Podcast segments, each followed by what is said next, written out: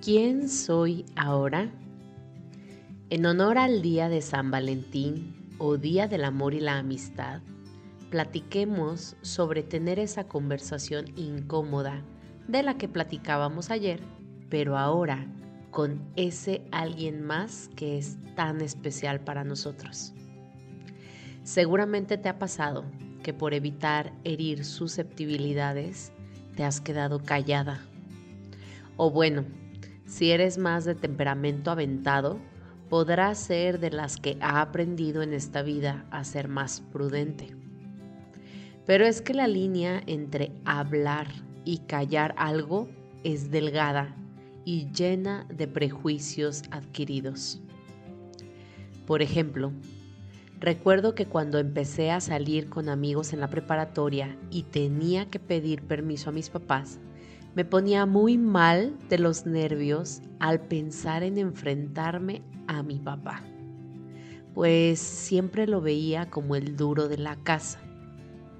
Llegaba el punto que hasta lloraba del miedo. Y la verdad es que mi papá, aunque al inicio me hiciera mil preguntas relacionadas con mi salida y me dijera que no, que para qué iba, terminaba cediendo y yo siempre lograba el permiso. Pero a lo que voy es que se sembró en mí la sensación tan incómoda del miedo que me la llevé a mis relaciones de pareja. Y entonces, cuando quería hablar con mi novio sobre algún asunto serio, me daba pánico pensar en enfrentarlo. Con el tiempo y las terapias, Aprendí que era un miedo a que me terminaran y entonces prefería guardármelo todo y pretender. Uf, de lo más duro que he vivido. Pretender que todo está bien cuando en verdad dentro de mí no lo estaba. Llegaba a casa llorando de la desesperación que sentía conmigo misma por haber pasado otro día evitando la incómoda conversación. ¿Te pasa o te pasaba similar? ¿Qué costumbres o formas te has llevado de la comunicación con tus padres o entre ellos a tu relación de pareja? Lo más duro es que cuando tenemos días, semanas, meses o hasta años guardando silencio y evitando tener esa conversación con ese ser que tanto amamos, se convierte realmente en un infierno.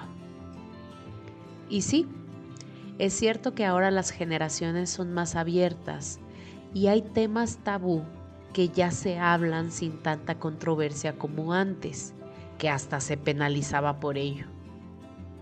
Pero ¿qué tanto se ha realmente reforzado la autoconfianza en ti, en mí, para enfrentar con y desde el amor una plática incómoda?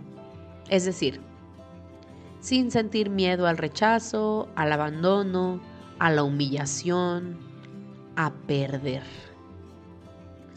Sé que cada una tenemos métodos de supervivencia y defensa diferentes y estoy segura que todos ellos tienen como base el amor propio, el ser más auténticos, el hablar con la verdad y la importancia de comunicar con claridad y certeza. Y eso requiere de valentía.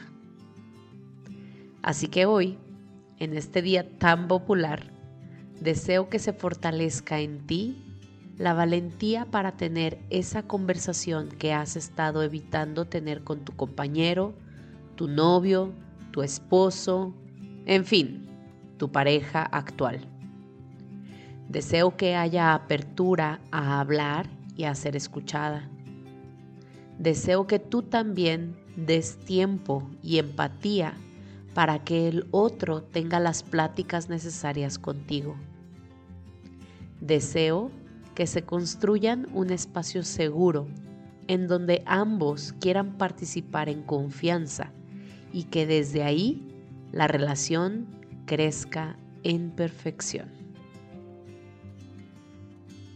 Ahora que hemos sintonizado, te invito a que compartas este episodio con alguien con quien sientes que puede estarlo necesitando.